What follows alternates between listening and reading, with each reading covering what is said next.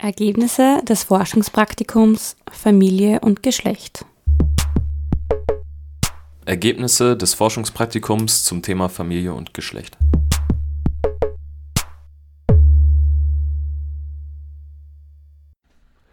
In unserem Forschungsprojekt Wenn Freunde Kinder bekommen, wollten wir untersuchen, inwiefern sich Freundschaften von jungen Erstvätern, welche sich in Karenz befinden, verändern zu dieser Forschungsfrage gelangten wir, da wir im Zuge unseres Seminars anfangs über das Thema Familie sprachen und uns durch die ersten inhaltlichen Inputs der Lehrveranstaltungsleiterinnen klar wurde, dass es schwierig ist, zwischen einem engen Freund oder einer Freundin und einem Familienmitglied zu unterscheiden.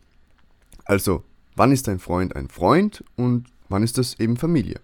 Dadurch entstand bei uns das Interesse, Freundschaft genauer zu beleuchten Aufgrund der damals wie heute aktuellen sozialpolitischen Diskussion rund um den Papamonat, die Elternkarenz oder den sogenannten neuen Vätern, welchen immer mehr Beteiligung an der Kindeserziehung attestiert wird, entschieden wir uns, eben diese neuen Väter zu beforschen. Diese zwei spannenden Themenfelder, auf der einen Seite Freundschaft, auf der anderen Seite Vaterschaft, haben wir dann in unserem Forschungsprojekt vereint.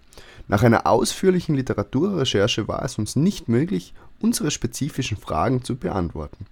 Wir haben viel Wissen bezüglich Freundschaften und wie diese innerhalb der Soziologie beforscht und rezipiert werden, gefunden, sowie auch viele Studien zur Vaterschaft, wie Väter eingebunden werden in familiäre Netzwerke, wie sich Formen ihrer Fürsorgearbeit ändern oder sich Übergangsprozesse zur Vaterschaft gestalten.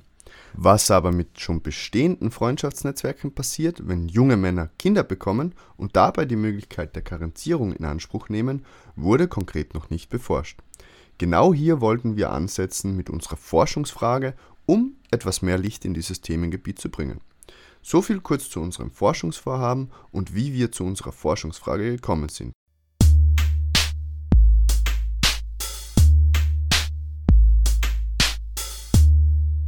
Jetzt möchte ich euch ein wenig zu unserem inhaltlichen Vorgehen erzählen. Zuerst war uns wichtig herauszufinden, was man unter Freundschaft versteht, da diese sehr vielfältig gelebt wird und auch das Verständnis dazu sehr bunt ist. Das war für uns wichtig, damit wir herausfinden konnten, wie wir Freundschaft in unserer Studie beschreiben und analytisch fassen können. Hierfür haben wir viele verschiedene Artikel und Studien zu Familie, Freundschaft, Geschlecht, Intimität, soziale Beziehungen oder auch Liebe gelesen und anschließend eine für unser Forschungsvorhaben relevante Arbeitsdefinition abgeleitet. Freundschaft ist für uns etwas, was sich durch das Teilen der wichtigsten Lebensaspekte auszeichnet und nicht losgelöst von Interaktionen existiert oder einfach so vorhanden ist, sondern immer wieder in einem Prozess durch Handlungen hergestellt, aufgefrischt, aktualisiert und somit auch wieder reproduziert wird. Da in der Soziologie die Annahme besteht, dass soziales Handeln immer bestimmten Regeln folgt, der sogenannten latenten Sinnstruktur, wollten wir durch das Beforschen von Freundschaften eben genau diese Regeln aufdecken, um Aussagen über die Veränderungen von Freundschaften machen zu können.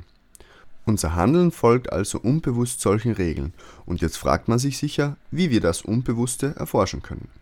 Hierfür haben Wissenschaftlerinnen die objektive Hermeneutik entwickelt um eine wissenschaftliche Methode griffbereit zu haben, eben solche Regeln, die latente Sinnstruktur, zu beforschen. Auf diese Methode der objektiven Hermeneutik haben auch wir zurückgegriffen, um damit einzelne Aussagen aus den Interviews, welche wir mit jungen Erstvätern durchgeführt haben, zu interpretieren. Dabei war es uns wichtig, verschiedene Möglichkeiten einer Handlung oder Aussage durchzudenken und diese dann im Kontrast zu der tatsächlich vom Vater getätigten Handlung bzw. Aussage zu interpretieren. Das bedeutet, wenn ein Vater beispielsweise über seine Freundin erzählt hat und dabei das Wort Freundin verwendet, dann haben wir anschließend darüber reflektiert und diskutiert, warum er genau dieses Wort verwendet hat und nicht zum Beispiel Partnerin, Lebensgefährtin, Mitbewohner oder eben andere Wörter. Das ist jetzt zwar sehr vereinfacht dargestellt, aber anhand dieser verschiedenen Lesearten wird es den Forscherinnen möglich, das Regelwerk hinter dem Gesagten offenzulegen.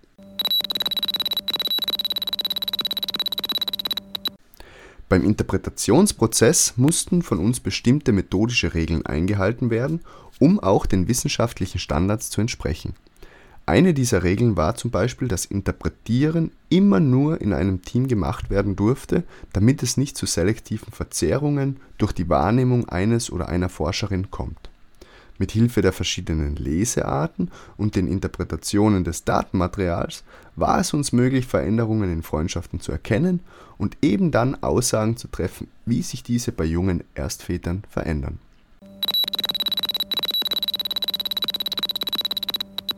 Erstväter in Karenz waren die von uns beforschten sozialen Akteure, da wie vorher kurz angedeutet, deren gesellschaftliche Stellung derzeit auf individueller und institutioneller Ebene großen Veränderungen unterliegt.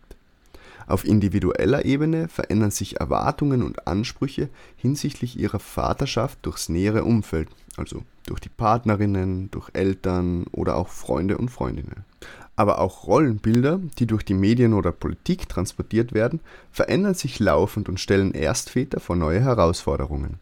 Auf institutioneller Ebene verändern sich laufend die Rahmenbedingungen, welche Erstväter vorfinden und beeinflussen damit auch die Möglichkeit zur Karenz, dem Papamonat, Kindergeldbeträge oder auch die Alltagsgestaltung. In diesem Zusammenhang hat uns besonders interessiert, wie Väter ihren Alltag in der Karenz gestalten, welchen Stellenwert für sie Freundschaft einnimmt und wie sich bei diesen Freundschaften Gemeinsamkeiten und Intimität gestalten. Intimität verstehen wir dabei nicht im Kontext von Sexualität, sondern Intimität ist hier die emotionale Nähe, die zu einer Person empfunden wird, die durch das Teilen von persönlichen Informationen, Erfahrungen oder eben auch der Austausch über die Arbeit, das Leben oder auch die Kinder entsteht. Also kurz gesagt, alle wichtigen Aspekte des Lebens, die einen bewegen. Soviel zu unserem methodischen Vorgehen und zu unseren theoretischen Vorannahmen. Jetzt möchte ich euch noch erzählen, was wir in unserer Forschungsarbeit herausgefunden haben.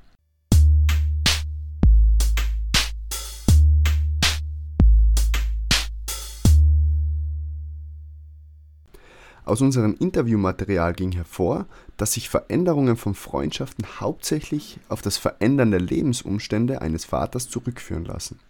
Durch den Eintritt in den neuen Lebensabschnitt haben Väter weniger freie Zeitressourcen, um sich mit ihren Freundinnen oder Freunden zu treffen.